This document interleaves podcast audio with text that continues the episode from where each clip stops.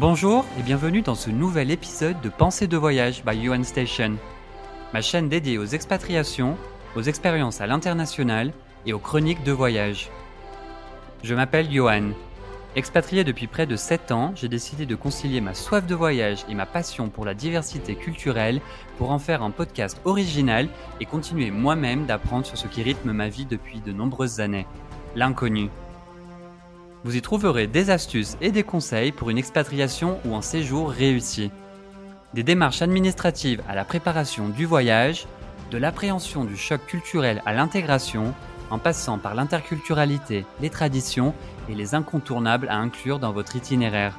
En bref, de quoi vous informer, vous inspirer et vous inviter au voyage au travers d'histoires passionnantes que vont nous dépeindre les Globetrotters interviewés au fil des épisodes.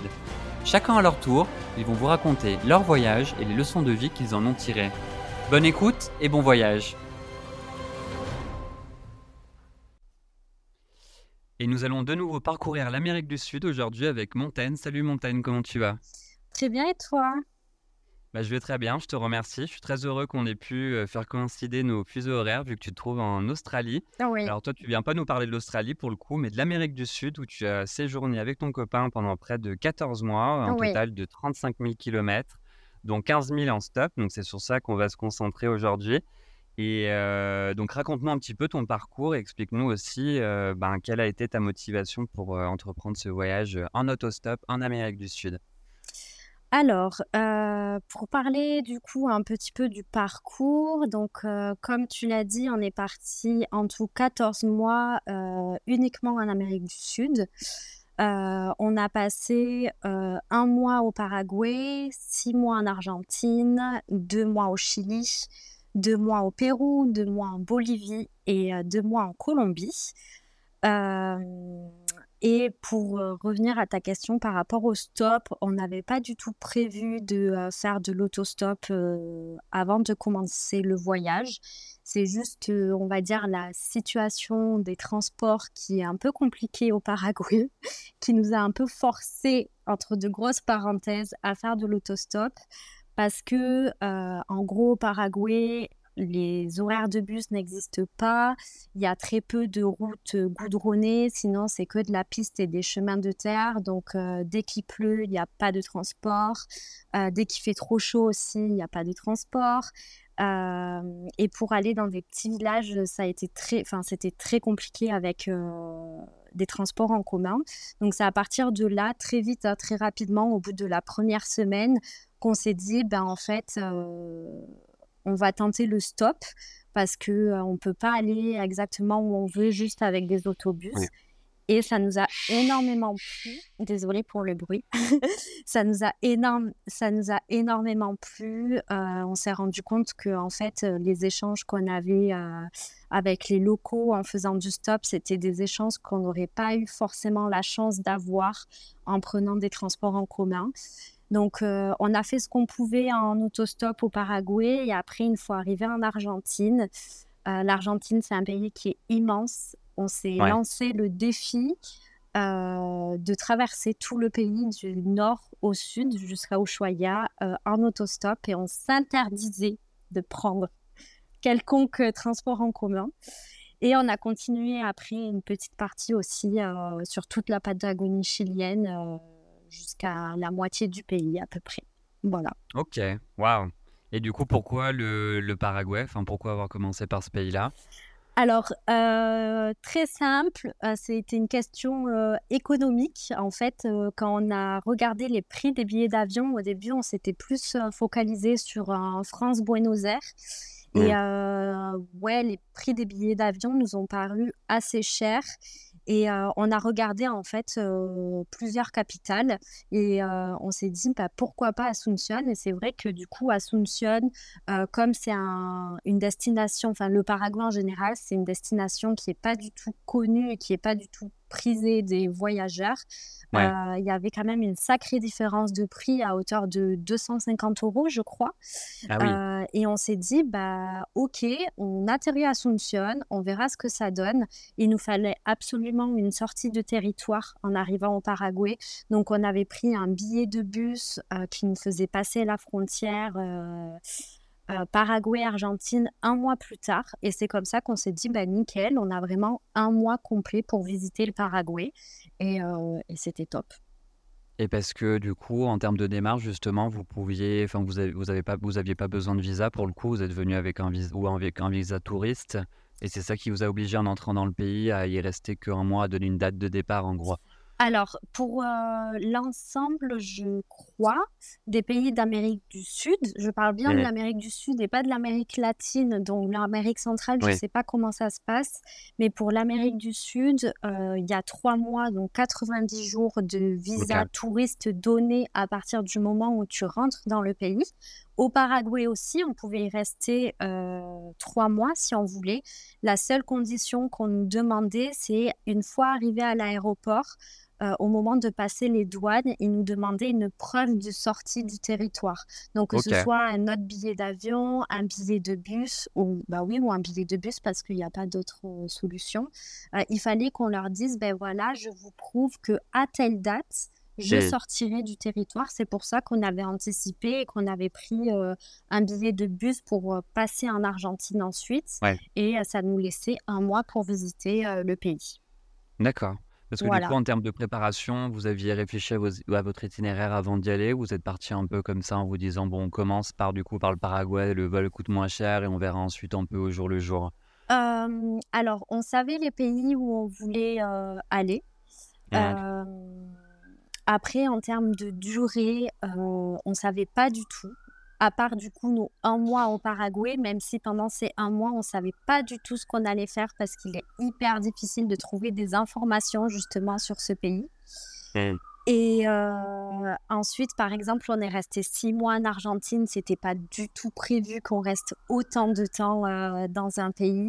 Même, je me rappelle un jour où on en avait parlé. Euh, à nos parents, on se disait non, mais on restera peut-être deux, trois mois en Argentine euh, maximum. Et en fait, euh, tu, je pense que tu peux pas vraiment, euh, enfin, sur un voyage à si long terme, tu peux pas prévoir ton voyage. Et en fait, c'est aussi ce qui fait le voyage, de faire un peu au jour le jour. Et en faisant du stop, justement, on a eu beaucoup de recommandations des locaux donc, euh, bah, c'est un peu comme ça qu'on guidait notre voyage. À chaque fois, les gens nous disaient Ah, ben, vous pouvez aller là, aller ici. Moi, c'est un lieu que j'adore. Vous verrez, c'est magnifique. Ah, ben, euh, venez passer euh, trois jours chez moi. Je vous ferai visiter le coin. Et en fait, c'est comme ça qu'on a, qu'on a aiguillé notre voyage, quoi. C'est ce qui est beau, je pense, c'est de se laisser porter justement un peu par le, par le ventre, guillemets, au gré des rencontres, de se dire, bon, allez, on se sent bien ici, on, a on est tombé sur des bonnes personnes, on va rester deux jours de plus. Enfin, vous aviez la, la flexibilité de pouvoir le faire aussi, quoi. Oui, bah, c'est un peu pour ça que je pense que notre voyage a pris autant de temps pour seulement, pareil, entre grandes parenthèses, six pays. Et euh, parce qu'on a rencontré pendant le voyage des personnes qui font le tour du monde en neuf mois, qui font. Euh, enfin voilà, nous on s'est dit pendant 14 mois, qui est quand même énorme, on s'est concentré que sur six pays.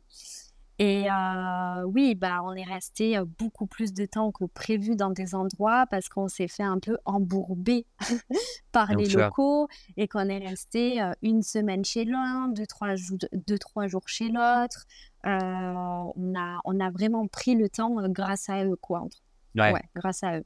Sans se mettre de pression du coup sur l'organisation, sur l'itinéraire, vous êtes vraiment laissé porter quoi Non, on avait zéro pression. De toute manière, on n'avait pas de billet de retour. Donc, euh, c'était l'avantage aussi. Après, euh, la pression, tu te la mets en fonction de ton compte en banque, quoi. Bien sûr, budget, euh, voilà. de, voilà, de comment vont les choses aussi. Alors, du coup, pour rentrer dans le, dans le vif du sujet, bah, est-ce que c'est facile de faire l'autostop en Amérique du Sud? Enfin, concrètement, comment ça s'est passé? Quels obstacles aussi vous avez rencontrés en le faisant? Alors, c'est facile, oui et non, je dirais. Euh, c'est pas facile dans tous les pays et c'est pour ça qu'on n'a pas fait dans les six pays qu'on a visités. Euh, pour te donner un peu une idée des trois pays où on a pu faire euh, de l'autostop, au Paraguay, c'était pas si difficile que ça au final.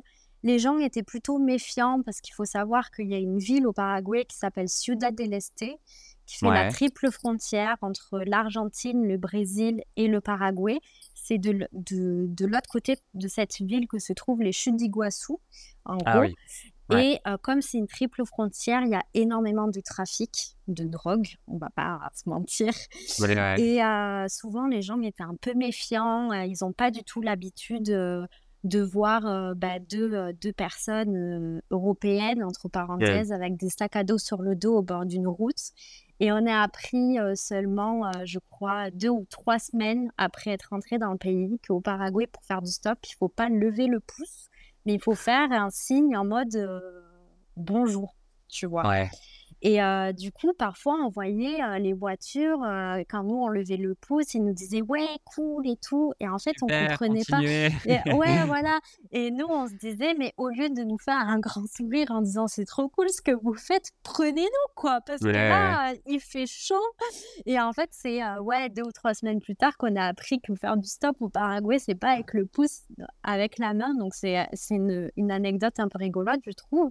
En Argentine, ça a été très facile, euh, étant donné qu'il y a beaucoup de locaux aussi qui font du stop en Argentine, Ouais. notamment dans le sud du pays. Et là où on a un peu plus galéré, ça a été euh, au Chili, ça a été un peu plus compliqué, euh, notamment parce qu'on arrivait à la fin de la saison. On s'est fait, euh, on était vraiment en train de se faire attraper par le froid. Euh, on n'a on pas eu la neige sur nous, mais à chaque fois qu'on regardait la météo, euh, on se disait ah là là, demain il va neiger, ça va être l'enfer. On s'est pris des très grosses pluies. Euh, et puis la Patagonie chilienne, c'est quand même des lieux qui sont assez reculés. Et ouais, là, ça a été un peu plus compliqué, mais vraiment globalement, on a eu, on a eu de la chance, quoi. Ouais. Donc du coup, en fonction du pays, on va dire qu'ils n'étaient pas forcément tous aussi réceptifs les uns que les autres, quoi. Ça dépendait un peu du... Non. Après, euh, on n'a jamais attendu, bon, sauf euh, deux ou trois fois, bien évidemment, mais ça nous est pas arrivé souvent d'attendre des heures et des heures et des heures au bord de la route. Ouais. Euh, par contre, tout ce qui est, enfin, le Pérou et la Bolivie, c'est pas du tout commun de faire de l'autostop, donc je pense qu'on peut le faire. Et- Euh, mais euh, en Bolivie, en fait, très peu de personnes ont leur voiture personnelle. Les gens se déplacent majoritairement en minivan ou en autobus. Ah oui. Et au Pérou, euh, c'est possible, mais en fait, les gens te font euh, payer. Ouais. Donc voilà. Et pour la Colombie, euh, je pense que la Colombie, c'est tout à fait possible d'en faire. C'est juste que nous, on arrivait sur la fin du voyage. Donc on était un peu plus restreint euh, niveau temps. Et c'est vrai que bah, pour faire de l'autostop, il faut du temps parce que Ouais. tu sais quand est-ce que tu pars le matin, mais tu sais jamais trop où est-ce que tu vas Bien arriver le soir. Donc euh, c'est pour ça qu'on on n'a pas fait. que vous étiez vraiment dépendant des, euh, des personnes qui vous emmenaient pour le coup, parce que voilà, vous saviez pas. Est-ce que vous saviez aussi la plupart du temps là où elles allaient vous, où elles allaient vous déposer, ou est-ce que ça dépendait un peu de de, bah, de là où vous vouliez aller dans le sens, euh, voilà, est-ce que vous disiez, bah, nous on doit se rendre ici, est-ce que vous pouvez nous rapprocher, enfin, est-ce que vous étiez aussi flexible sur ça et vous disiez, bon, bah, finalement on s'arrête ici, ils peuvent pas nous emmener plus loin, comment ça se passait dans le concrètement? Euh, non, en vrai, on, on faisait vraiment en fonction d'eux. Euh, si une voiture pouvait nous avancer de euh, 10 ou 20 kilomètres, on avançait Ouais. quand même de 10 ou 20 kilomètres parce que les distances sont énormes. Ah ben oui, Euh, la France à côté, on est vraiment euh, tout petit. Et- Euh, après, on regardait quand même sur la carte avant de se dire, bon, ben voilà, aujourd'hui, on a 500 kilomètres à faire à peu près. Ça serait bien qu'on aille d'abord ici, enfin, qu'on puisse d'abord aller à cette petite ville, qu'on aille ensuite à ce petit village pour pas qu'on se retrouve au milieu de nulle part. Ouais. Parce que là, par contre, pour le coup, quand tu te retrouves, ça nous est arrivé plusieurs fois, euh, quand tu te retrouves en Argentine sur une immense ligne droite et qu'il n'y a rien autour, ben là, pour le coup, tu te demandes, mais je sais pas si je vais arriver ce soir à destination, quoi. Parce que vous aviez réservé des, des hôtels, des hébergements, vous disant bon moi ce soir on essaie d'être là-bas, il y a cette auberge qui est pas mal, ou alors c'était vraiment du coup du last minute quoi? Non, tout était en last minute, du coup. C'est-à-dire que on regardait les hébergements qu'à partir du moment où on était sûr et certain d'arriver dans la ville où on voulait aller.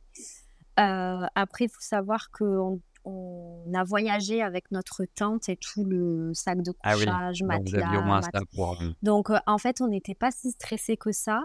parce que dans tous les cas, on se disait, bah, si ce soir on n'arrive pas là où on voulait aller de base, bah, c'est pas grave, on a notre tente et on sait qu'on pourra trouver un endroit où poser la tente.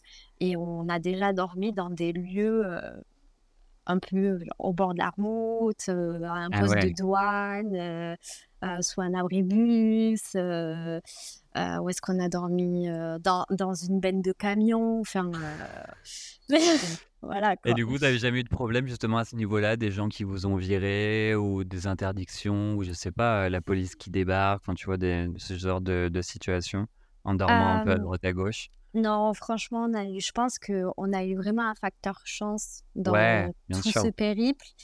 Euh, mais non, on n'a jamais eu. Euh, alors, ce qu'on faisait au Paraguay, justement, euh, c'est que quand on arrivait dans un petit village, on allait toujours au poste de police se présenter et leur dire ben voilà, on est un couple de voyageurs français, euh, on a notre tente avec nous. Est-ce que ça vous dérange si ce soir on campe au bord du fleuve, par exemple? Ça, on avait fait ça dès la première semaine euh, du voyage. Et en fait. Euh, on faisait ça à chaque fois. Alors, on l'a fait qu'au Paraguay, on, on l'a plus fait après en Argentine.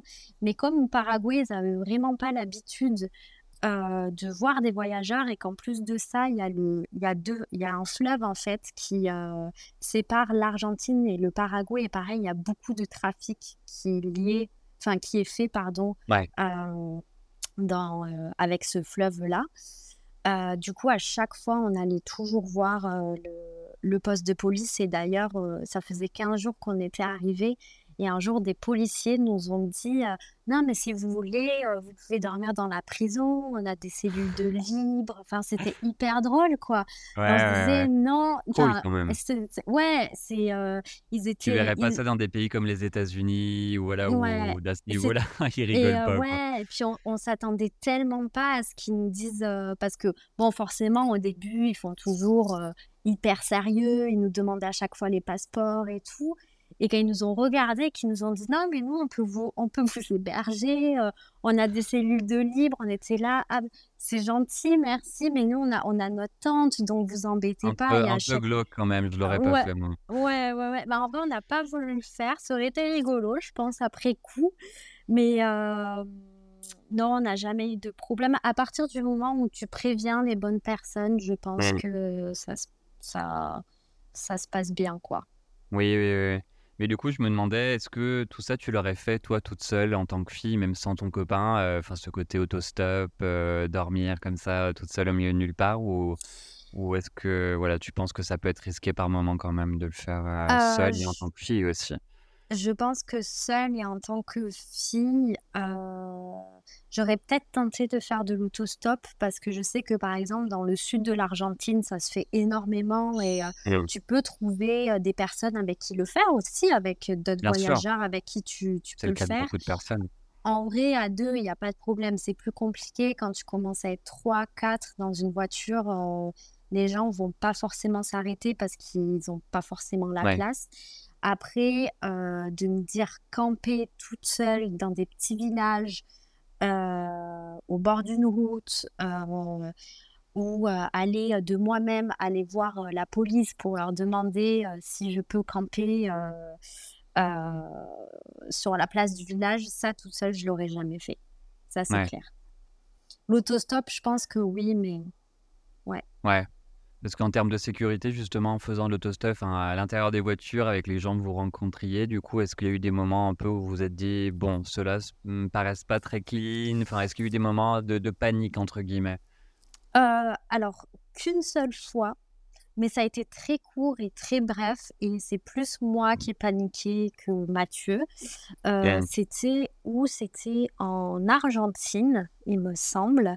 Et en fait, euh, sans le savoir, euh, enfin sans qu'on s'en rende compte avant même qu'on soit dans la voiture.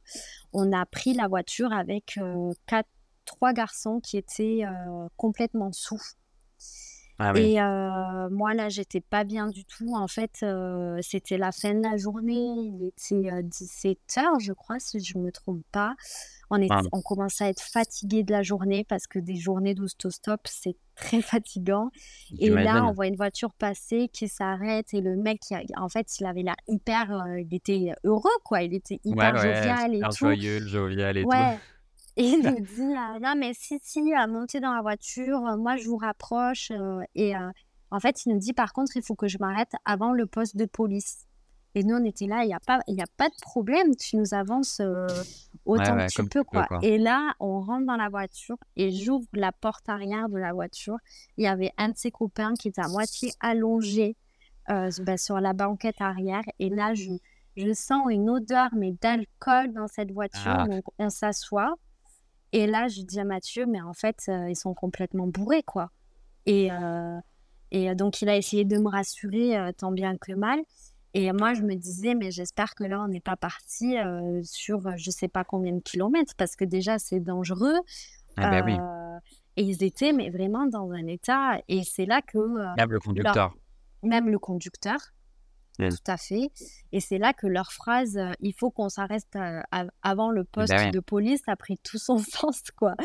Mais vraiment, ça a duré, c'était quoi Je crois qu'on a fait 7 ou 8 kilomètres, quoi. C'était vraiment, ça a été très bref. Et c'est la seule fois où on s'est vraiment senti pas très à l'aise. D'accord. Sinon, dans l'ensemble, du coup, j'imagine que les expériences humaines ont été super positives. Parce que c'est ce qui est intéressant, j'y pensais, c'est un peu différent, mais moi je fais beaucoup de covoites en Europe, surtout depuis que j'ai fait mon premier voyage, ça s'est beaucoup démocratisé quand même ces dernières années. Et euh, bah, ce qui est sympa, c'est que tu voyages avec des inconnus, quoi. Donc du coup, euh, bon, il faut aimer faire la, taper la discussion entre guillemets parce que c'est aussi le but, je pense. Mais du coup là, en termes d'expérience euh, humaine, culturelle, ben qu'est-ce que, bah, qu'est-ce que, ben, tu en, tu en as retenu quoi concrètement?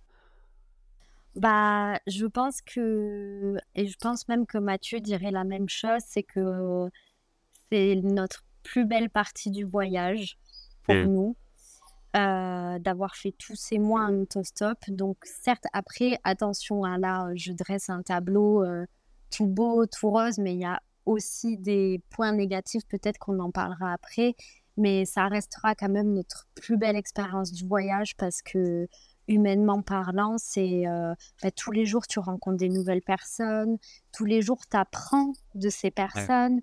Euh, enfin, quand je vois toutes les personnes qui nous ont accueillis chez eux, enfin, au Paraguay, à part les quatre premiers jours où on est arrivé, où on avait réservé notre hôtel, pendant tout le reste du voyage, on a dormi que chez l'habitant parce que à chaque fois, les gens, quand on leur racontait notre projet et ce qu'on faisait, ils nous disaient ah non, mais euh, venez euh, poser votre tente dans le patio de la maison ce soir, euh, vous inquiétez pas, au moins vous serez à l'abri, vous serez en sécurité.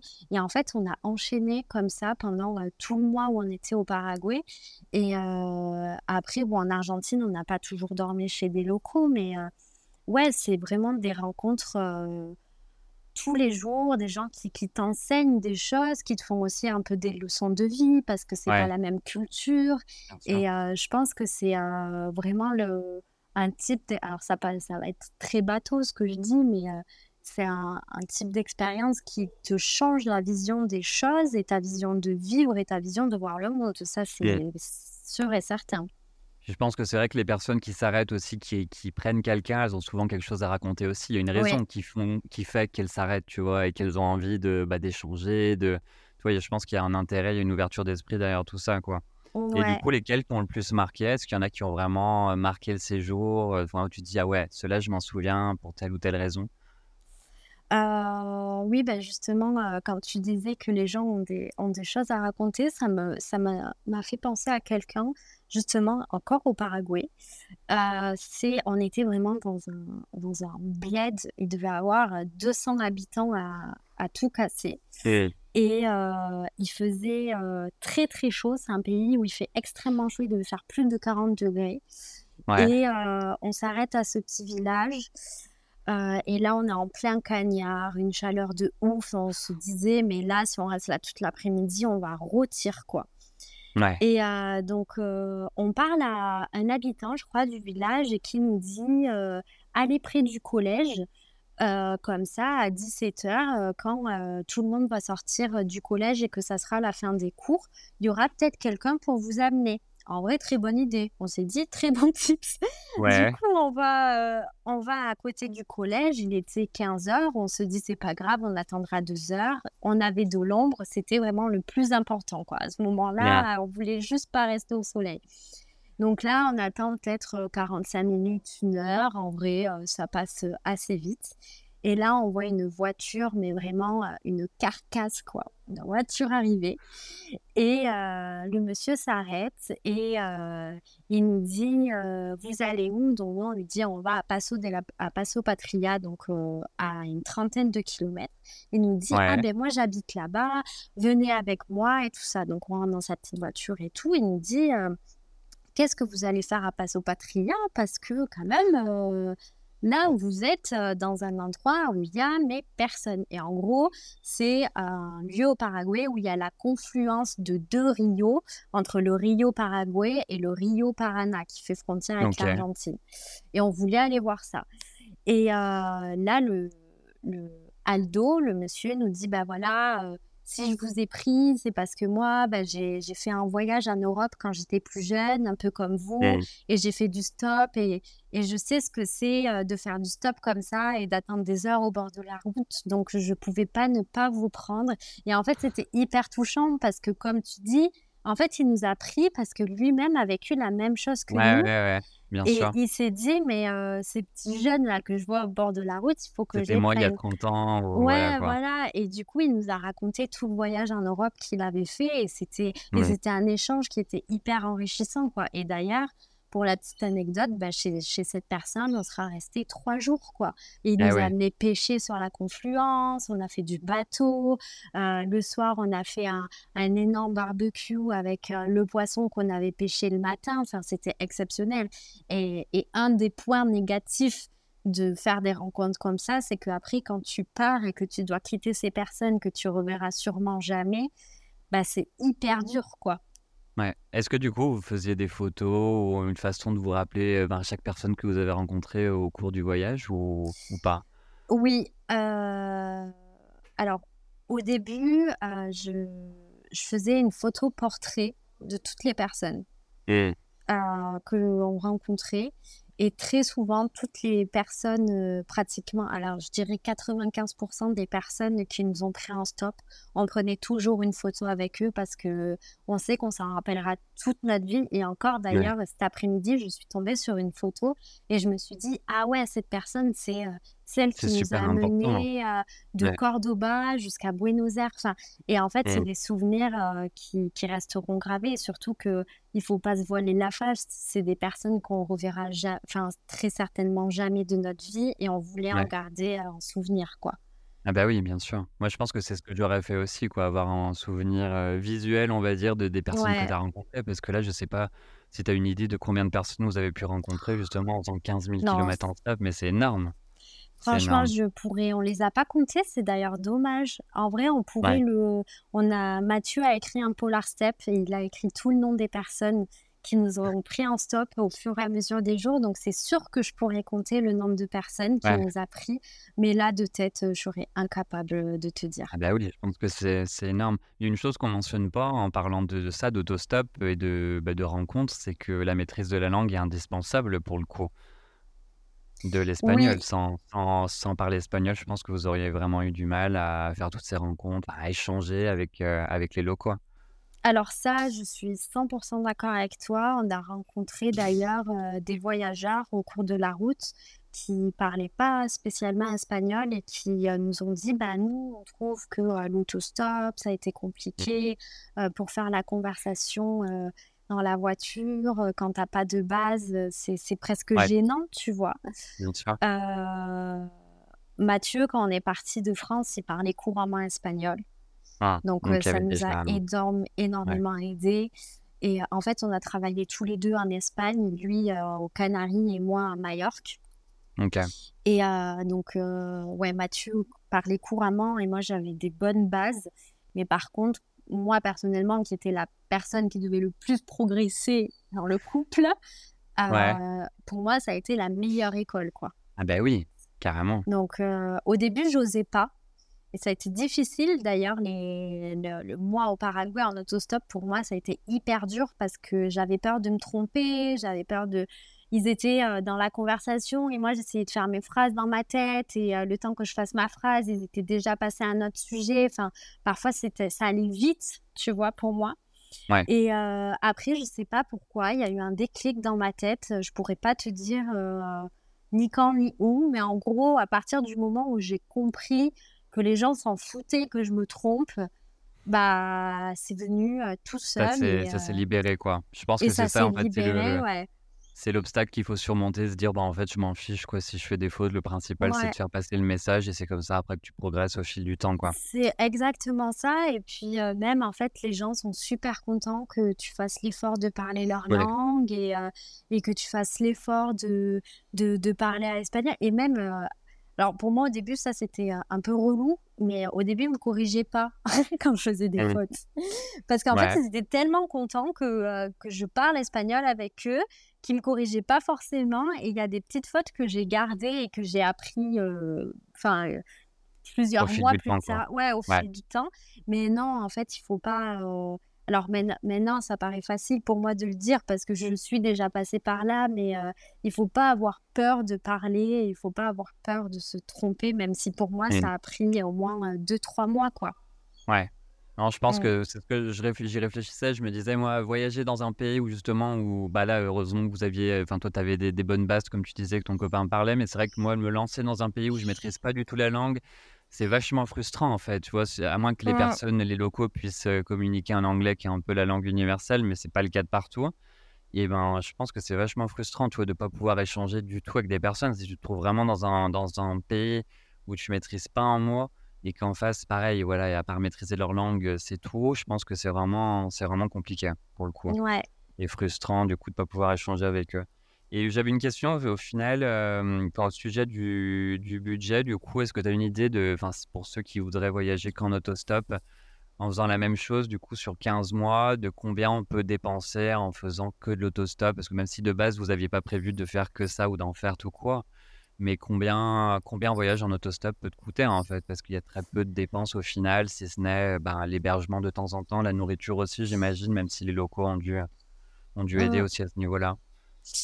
Euh, alors, euh, niveau budget global, étant donné qu'on n'a pas fait euh, l'intégralité du voyage en autostop, je ne sais pas si ça peut aider.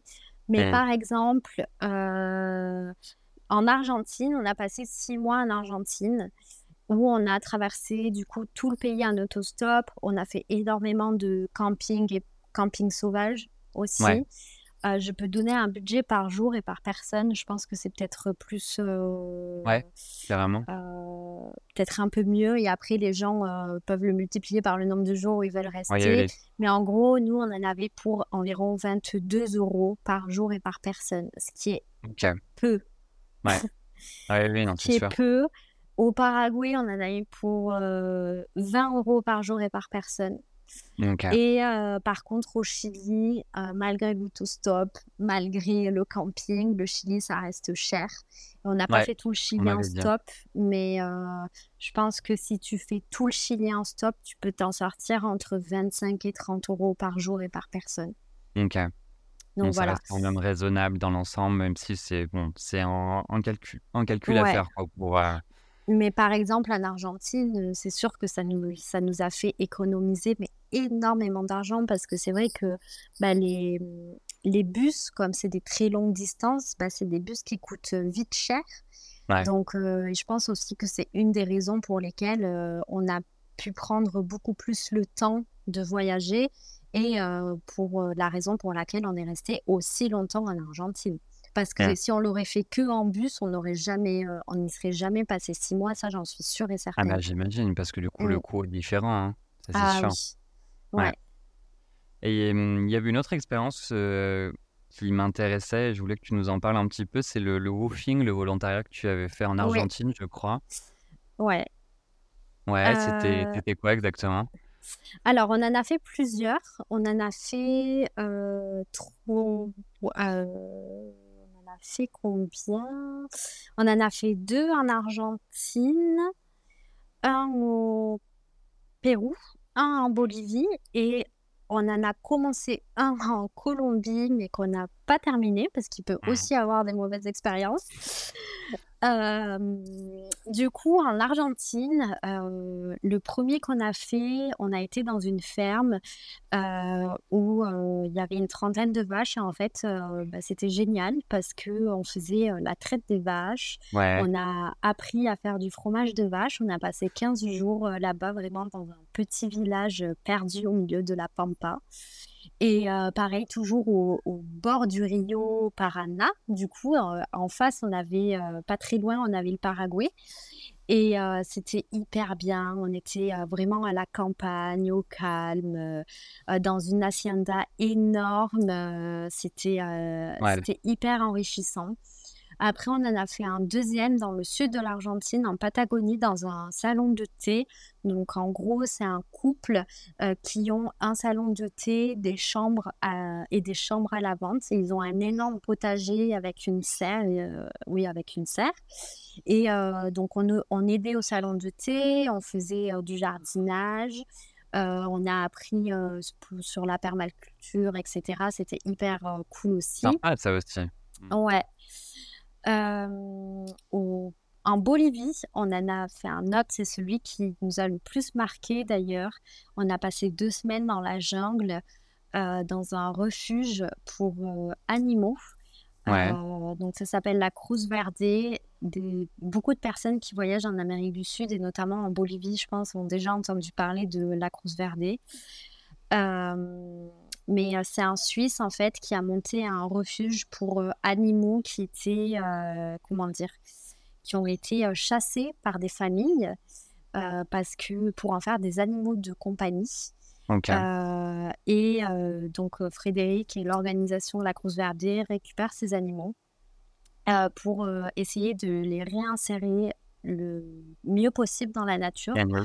Donc euh, nous, à, à la, au moment où on était, il y avait euh, deux euh, singes hurleurs, il y avait un coati et un oiseau qu'on a rescapé quand on était, quand on était sur place. Et après, on faisait aussi de la construction là-bas parce que le centre, euh, ben, il est en perpétuel euh, développement. Donc, on faisait de la construction pour une nouvelle cuisine. Et on, on aidait, on allait aider aussi, pardon, les euh, communautés indigènes qui habitaient à côté. Donc, ça, c'était génial. Vraiment. C'est super euh, enrichissant tout ça. hein. Ah ouais, je pense que. Moi qui ai grandi entouré d'animaux, de nature et tout, je pense que Mm, ça, ça m'aurait plu pour le coup. Ouais, c'était vraiment top. Et euh, je pourrais vraiment, je, je vais m'arrêter là parce que je pourrais vraiment en parler pendant des heures et ça fait euh, partie de une de nos meilleures expériences euh, du voyage. Ouais. Et ouais, c'était génial. Et après, le dernier qu'on a fait, c'était au Pérou. C'était dans un restaurant au bord de l'océan, dans un petit village au bord de l'océan. Et là, on était en cuisine et c'était super. Voilà. Eh ben, super varié en tout cas dans l'ensemble. hein. Ouais, ouais. Et donc du coup, le principe du woofing, bien sûr, pas de, de, de, enfin, vous êtes hébergé et nourri en échange de ces services-là, quoi. Pas de, Oui, pas de paye de compensation financière entre guillemets. Non, on n'a jamais été payé. et Je pense que tu n'es jamais payé quand tu fais du Ouais. woofing. Et euh, le but, c'est de travailler entre 4 heures et 5 heures par jour en échange du logement euh, et de la nourriture ou juste le logement. Ça dépend vraiment euh, des pays et de Ouais. la, de ce que te proposent euh, les personnes. Euh, Il y a certains woofing où ils te demandent de payer.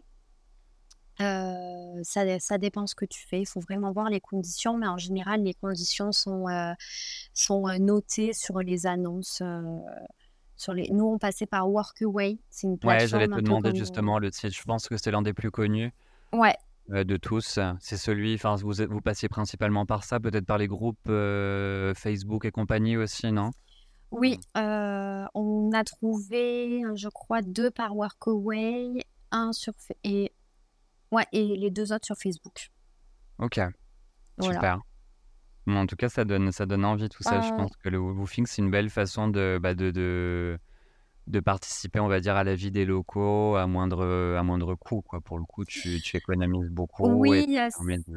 Ouais, il y a ça, et puis il y a nous, ça nous faisait beaucoup de bien en fait euh, de Mm. faire du woofing parce que euh, ça nous permettait de se poser pendant 15 jours et de pas avoir changé d'endroit tous les trois mmh. jours et ne pas avoir à refaire ton sac à dos pareil tous les quatre matins et pas à se dire bon qu'est-ce qu'on fait demain où est-ce qu'on va faire du stop quel bus il faut prendre et en fait ça nous, je pense que psychologiquement ça nous faisait du bien pendant parce que pendant 15 jours on se posait et même si on travaillait ben, ça nous permettait de se reposer. Ouais parce que c'est vrai que le, le, l'autostop est, reste éreintant quand même, comme tu le disais, il y a un côté excitant, voilà, tu sais pas qui tu vas rencontrer, où tu vas finir ta journée, mais je veux dire, il y a quelque chose, il y a quand même un peu de, de fatigue derrière tout ça, il faut le dire, non? Tu parlais de points négatifs, je pense que c'est ce que tu sous-entendais également. Oui, après, je, enfin, je vais pas, quand je parle de points négatifs, c'est pas un truc horrible, quoi. Non, non, euh, sûr, oui, c'est, euh, je pense que quand, quand tu connais pas trop ça, tu peux pas forcément te rendre. Euh, enfin, tu peux avoir du mal à te rendre compte. Mais oui, à la fin des journées, on était mais crevés, quoi. Le soir à 21h, euh, on était mais cuits et on dormait parce que euh, c'est à la fois, comme tu dis, hyper excitant parce que tu sais que tous les jours, tu repars à l'aventure et tu vas et tu vas vivre ton mini Pékin Express et tu vas rencontrer plein de nouvelles personnes. Mais inconsciemment, ton cerveau, il sait aussi que tu sais à quelle heure tu pars, tu sais pas à quelle heure tu vas arriver, tu sais pas où est-ce que tu vas dormir, Bien tu sûr. sais pas si il va à tout moment, tu peux te prendre un orage sur euh, ou voilà, le climat, la... langue aussi à parler au quotidien. Voilà, on est des facteurs aussi de... on est aussi dépendant de la météo. Euh, S'il faut, euh, tu vas tomber sur des personnes avec qui tu vas pas forcément accrocher. Enfin, il y a plein de facteurs en fait qui, je pense, euh, on s'en rend on s'en rend pas compte sur le moment, mais ça, c'est usant un petit peu. Et mmh. je pense que c'est ça qui, qui te fatigue et puis même euh, rester euh, trois heures en plein soleil, trois heures sous la pluie ou trois heures euh, avec le vent dans la figure. Bah, le corps déguste quand même. Hein. Oui, oui, le corps déguste et prendre ton sac à dos, le mettre dans une voiture, le reprendre, le défaire, le remettre. Enfin, c'est en fait tous ces petits facteurs accumulés, et ça, ça fatigue. Mais après, c'est je ne sais pas si je pourrais dire que c'est vraiment un point négatif, mais c'est euh, un des points à prendre en compte, je dirais. Ouais, bien sûr, bien sûr. Et euh, du coup, j'avais une question aussi au fil, euh, au fil des, des, jours, des mois, en faisant de l'autostop notamment, vous avez dû traverser des paysages, enfin des, des, choses incroyables. Qu'est-ce que tu conseillerais justement dans tous ces pays-là? Parce qu'au total, on en a cinq, je crois. Est-ce que, bah, est-ce qu'il y a des, des, bah, des zones naturelles ou même des, des villes, des zones urbaines qui t'ont marqué, que tu recommanderais? Euh, La Patagonie, ça a hein. été euh, incroyable. Après, bon, faut, si, euh, si la personne qui veut voyager aime la nature, aime les randonnées, la montagne, ça a été, on a passé quatre mois en tout en Patagonie, en comptant et la Patagonie argentine et la Patagonie chilienne, et que ce soit des deux côtés, il y a vraiment des paysages, mais euh, incroyables. Euh, donc, je dirais peut-être la Patagonie. Après, je dirais l'Amazonie aussi. Euh, l'expérience qu'on a pu avoir ben, en Bolivie, dans la jungle, aux portes de l'Amazonie, ça a été bah pareil, c'est des paysages que bah, qu'il n'y a pas chez toi en fait. C'est hyper vite dépaysé. Ouais. Euh, de euh, voir les animaux de la jungle. Enfin, c'est c'est des choses que tu sais que tu vivras qu'une seule fois dans ta vie, entre parenthèses. Donc euh, voilà. Après, je dirais l'incontournable Salar de Uyuni en Bolivie aussi. Je pense que c'est le rêve de beaucoup de personnes et vraiment, ça mérite son. Comment dire Ça mérite sa, sa popularité. Ouais. parce que c'est franchement euh, incroyable. Et euh, le, franchement, je pourrais te citer, mais tellement de choses. la liste est longue. Le, le, désert d'Atacama aussi au Chili, c'est euh, incroyable. le nord de l'Argentine, enfin, ça a été vraiment, je pourrais pas en parler pendant trois heures, quoi. Donc, voilà. Il y a trop de, trop de choses à voir, quoi. Mais du coup, c'est, voilà, ces endroits-là t'ont marqué. Ouais. Justement, on en parlait la dernière fois. Tu me disais que tu te rendais compte d'un pays à l'autre en faisant de l'autostop, notamment, que, bah, que les personnes étaient différentes, enfin, tu vois, en termes d'hospitalité, d'accent aussi. du coup, qu'est-ce que qu'est-ce que tu aurais à dire à ce niveau-là? Alors oui, en fonction de chaque pays, il y a un accent différent, ça c'est clair. Il y a des expressions différentes, donc on ne dit pas telle ou telle chose de la même manière dans tel ou tel pays. mais après, c'est pas des choses qui sont dérangeantes, c'est juste le temps que ton oreille s'habitue à l'accent du pays et au bout d'une semaine, enfin, tu t'en rends plus compte. Après, oui, aussi au niveau de l'hospitalité, dans certains pays, les gens peuvent paraître plus froids. Euh, en Colombie, ils sont adorables, vraiment. Euh, ils sont hyper chaleureux, euh, notamment au niveau de la côte caraïbe. ouais, hyper chaleureux. Ils viennent toujours te parler, toujours avec le sourire. L'Argentine, pareil, hyper chaleureux. Le Paraguay, ils étaient très chaleureux, mais il y avait juste ce petit truc de méfiance parfois parce qu'ils sont pas habitués à avoir des voyageurs, comme je disais tout à l'heure. Et la Bolivie, c'était un peu plus froid. Alors, ça ne veut pas dire qu'on a eu des mauvais, des, mauvaises expériences ouais, avec les Boliviens, mais c'est plus difficile de d'avoir un d'établir une relation, de creuser un petit peu. Ouais. Et puis ils vont pas facilement se livrer si tu si tu forces pas entre parenthèses à, à poser des questions, ils vont pas non plus venir te parler. Et du coup, c'est un peu plus ouais, c'est un peu plus froid. Ouais. Non, non, mais c'est pour ça que je voulais, je voulais en savoir un peu plus parce que ça reste une, c'est comme une grande Europe entre guillemets. Ces pays-là sont immenses, mais ils sont quand même différents malgré euh, le lien ou l'histoire, le patrimoine historique qu'ils peuvent avoir derrière eux. Donc du coup, c'était intéressant d'en savoir euh, un peu plus.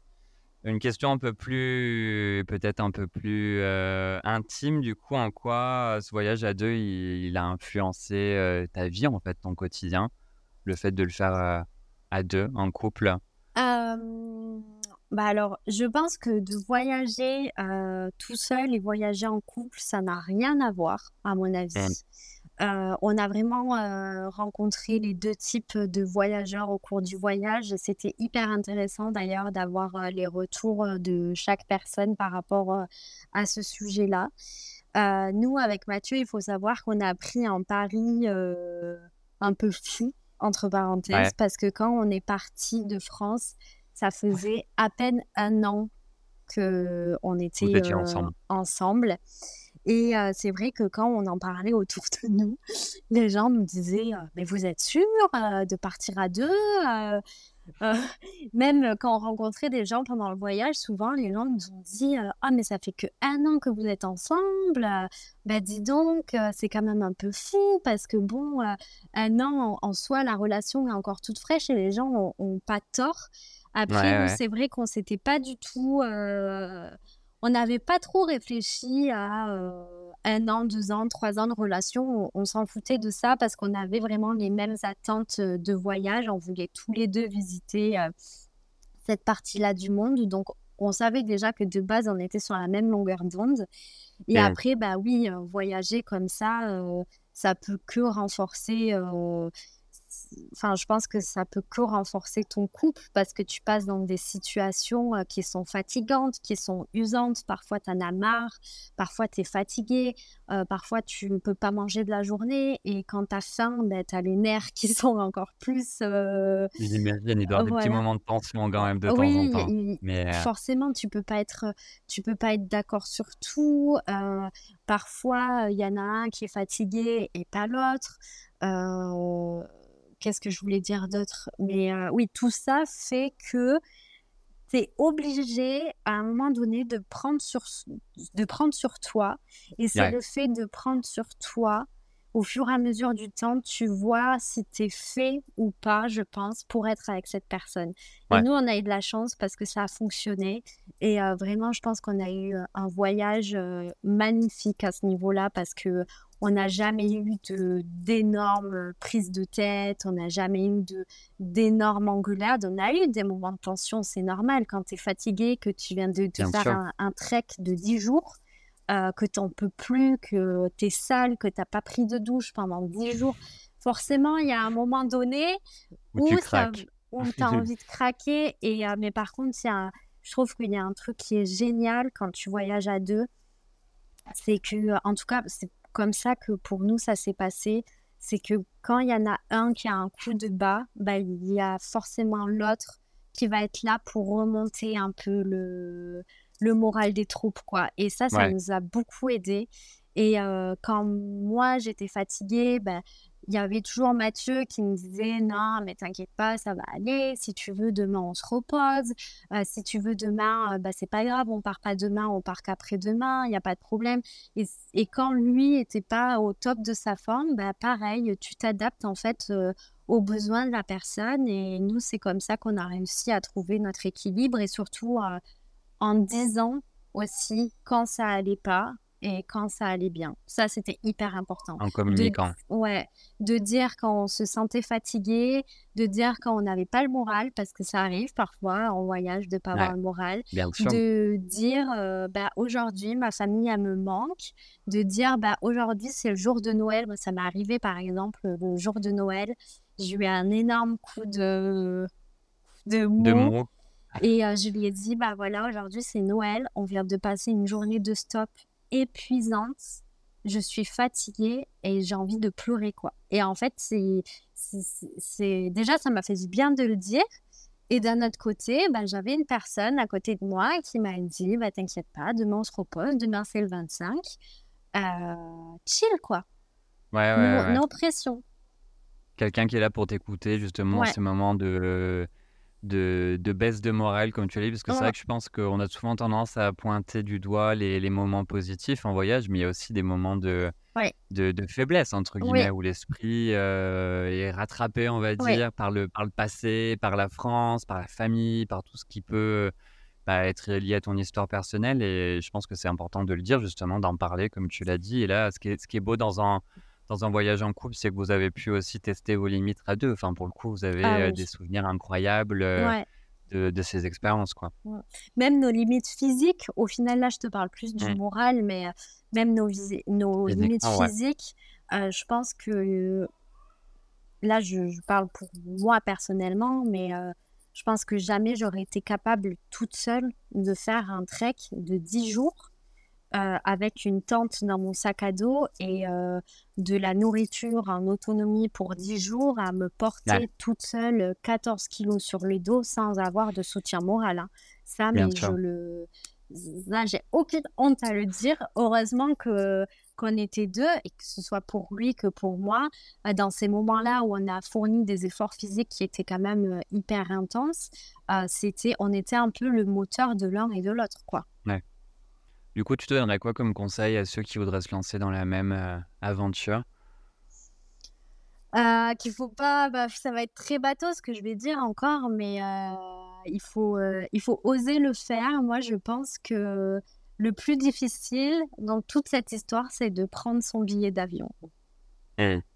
Et, après, t'es lancé, quoi. Ouais, et à partir du moment où tu as cliqué sur euh, payer, ou genre euh, passer au paiement, et que tu as rentré ton code de carte bleue, que tu as reçu ton mail de confirmation, là, tu n'as plus peur. Parce que tu sais que de toute manière, tu vas y aller et que euh, ça va bien se passer. Et je pense que il, faut, il faut se faire confiance. pareil, enfin, là, je dis ça aujourd'hui, on dirait que c'est facile, mais je sais que c'est pas facile. Parce que même mmh. nous, au début, on a, il y a, y a, beaucoup de choses sur lesquelles on a douté parce qu'on ne savait pas, on n'avait jamais fait comme, enfin, on n'avait jamais voyagé autant de temps, on n'avait jamais fait d'autostop, on n'avait jamais fait 25 heures de bus. Enfin, Un voyage, c'est une infinité de premières fois dans la vie et c'est normal que ça fasse un peu peur. Mais comme je dis, je pense qu'il faut juste se lancer et euh, prendre son billet d'avion. Et de toute manière, une fois que tu as les fesses dans l'avion, euh, tu peux plus faire. Parti, quoi. Euh, et il faut surtout se dire que c'est quelque chose qui, qui change une personne, je pense, pour, pour toute la vie. Quoi. Donc, mmh. À jamais. C'est clair, je pense qu'une fois que le. Bah, comme tu l'as dit, que le billet est lancé ou que le visa est acheté, après tu te lances dans. C'est le projet qui est lancé en fait. Donc du coup, après, tu as un objectif parce que je pense que la plupart des gens, euh, quand ils partent quelque part, c'est souvent qu'ils ont une pause, soit une pause professionnelle, où ils sont en train de se chercher professionnellement, euh, Euh, personnellement, enfin, tu vois, il y a forcément quelque chose qui, qui pousse au voyage aussi. Donc, je Mmh. pense qu'il y en a beaucoup qui sont dans cette phase d'hésitation, qui disent, bon, j'ai besoin de changement, j'ai besoin de prendre l'air, j'ai besoin de tout ça, mais qui n'osent pas se lancer. Donc, en fait, il faut, ouais, il faut prendre le billet d'avion, il faut prendre le Ouais, visa, il faut se lancer dans le, dans le, le, le volontariat, le woofing, comme tu l'as ouais, fait. Et une fois que c'est fait, après, je pense que ça te transforme, quoi, ouais, forcément. ça c'est sûr. Vraiment, c'est le seul, truc que je pourrais dire, c'est de oser le faire. C'est l'étape la plus difficile, mais une fois que tu l'as fait, après tu peux pas enfin, peut peut-être qu'il y a des gens, heu, sur, heu, terre qui qui regrettent d'avoir fait ce choix, mais je me dis: «Il faut vraiment qu'il se passe vraiment que des choses négatives pour que tu Ouais, regrettes le choix d'être parti comme ça pendant des mois voyager» parce que tu es Tu tellement, heu, face à enfin, tous les jours, c'est une découverte et tu seras et en voyage, t'es jamais s tu jamais seul. En Ouais, voyage, il y a tellement de en fait, on se rend pas compte, mais il y a tellement de de gens qui voyagent dans le monde entier que, heu mais je parle pas que des Français, mais il y a tu tu rencontres, heu, bon, beaucoup d'Européens, tu peux rencontrer des Américains, tu peux rencontrer des des des des gens qui voyagent dans leur pays. Par exemple, en ouais. Argentine, c'est tellement grand que pour eux, quand tu habites dans le nord du pays, aller à Ushuaia, mais c'est déjà un voyage, heu, énorme, quoi traverser l'Europe quasiment, quoi, et même heu, plus mais ouais, c'est ça et Ouais. heu, tu tu seras jamais seul et c'est pour ça qu'il faut pas je pense que c'est c'est facile à dire, mais il faut pas avoir peur de le faire. Il faut se lancer. En tout cas, merci beaucoup pour ton témoignage. C'était super, heu, avec plaisir. super intéressant de nous avoir fait voyager avec toi en Amérique du Sud, nous en avoir appris un peu plus aussi sur l'autostop, parce que tu es la première que j'interroge sur ce type de voyage. Je pense que c'est intéressant, différent aussi de d'autres types de voyages, mais en tout cas beaucoup d'avantages, plein d'anecdotes, de de précieux conseils. Donc, heu, merci beaucoup. On pourrait se reparler dans quelques mois peut-être pour pour évoquer ton expérience en Australie que tu es en train de ouais. Et heu, voilà et d'ici là, bah, je te souhaite une bonne continuation Bah, et merci beaucoup. Merci beaucoup. À bientôt du À coup. Merci beaucoup Antoine. bientôt. Voilà, cet épisode est terminé. Je vous remercie énormément pour votre écoute attentive et vous invite à vous abonner si vous avez aimé cet épisode et à me faire part de vos commentaires, remarques ou critiques constructives sur Apple Podcasts, Spotify, Deezer et autres plateformes de podcast. N'hésitez pas également à me transmettre vos idées de sujets pour de prochains podcasts. Merci et à très bientôt pour un nouvel épisode de Pensée de voyage.